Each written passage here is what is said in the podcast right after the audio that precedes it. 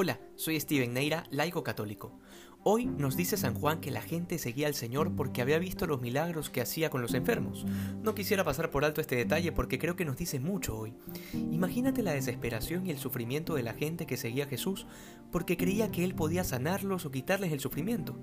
Así como hoy, a causa de esta pandemia hay muchos que están sufriendo. De hecho, no solo por la pandemia. Enfermos hay todos los días y los seguirá viendo. Pero Jesús, durante su paso por esta tierra, no sanó a todos los enfermos del mundo.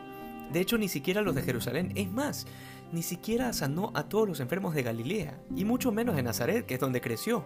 Dice que ahí no hizo ningún milagro porque no creyeron. Pero entonces viene la pregunta, ¿a qué vino Jesús?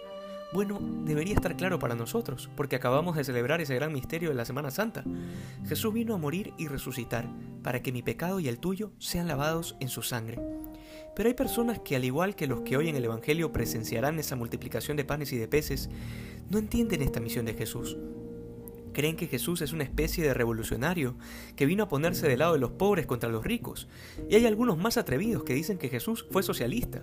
Pero bueno, cuando esto pasa es porque no hemos entendido el Evangelio y no queremos escuchar la voz de Dios en la iglesia. Jesús vino a librarnos sobre todo del pecado, esa es la verdadera liberación que nos trae Jesús. Y algunos se preguntarán, pero ¿y entonces no vino a quitar mi sufrimiento? Pues date cuenta, mira la cruz de Jesucristo, mira cómo está crucificado. ¿No te das cuenta que ha venido a sufrir con nosotros, a darle sentido al sufrimiento? Porque a partir de Cristo crucificado, todo sufrimiento, cuando es sufrido junto a Jesús, tiene un valor redentor, es decir, nos perfecciona, nos santifica. Luego el Evangelio nos muestra ese hermoso milagro en donde Jesús multiplica los panes y los peces ante una muchedumbre que se muere de hambre, que además habían ido a escucharlo predicar, aunque seguramente muchos iban para, para que lo sanen, otros por curiosidad, porque ya se había corrido el chisme de que Jesús hacía milagros.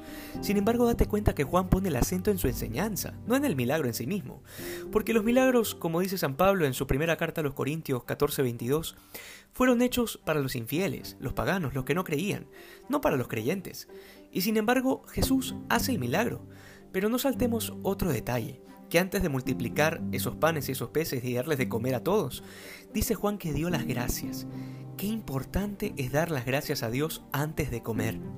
Cuidado y estemos comiendo como si el alimento nos vino a la mesa por nuestro propio esfuerzo solamente.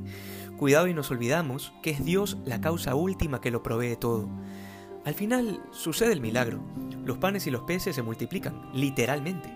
Mientras van partiendo los pedazos, el pan no, hace, no se hace menos, sino que sigue produciendo más pedazos, literalmente de la nada, porque la materia era limitada. Eran cinco panes y dos peces, para más de cinco mil, porque no estaban contadas las mujeres y los niños.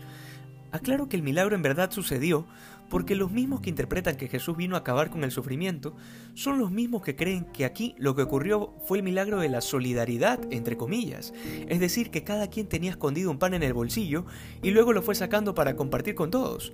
Esto, además de que no está en el Evangelio, es sencillamente la incapacidad de reconocer lo sobrenatural, porque a algunos les cuesta tanto reconocer que para Dios todo es posible. Hoy pidámosle al Señor que nos cuide de esa soberbia, de resistirnos a creer que Dios puede hacer milagros en nuestra vida, pero sobre todo de creer que Dios nos abandona en nuestro sufrimiento. Dios no nos abandona nunca. Dios te acompaña en cada dolor y en cada alegría, porque el milagro más grande es que se ha hecho hombre por nosotros. Que hoy seamos más santos que ayer. Dios te bendiga.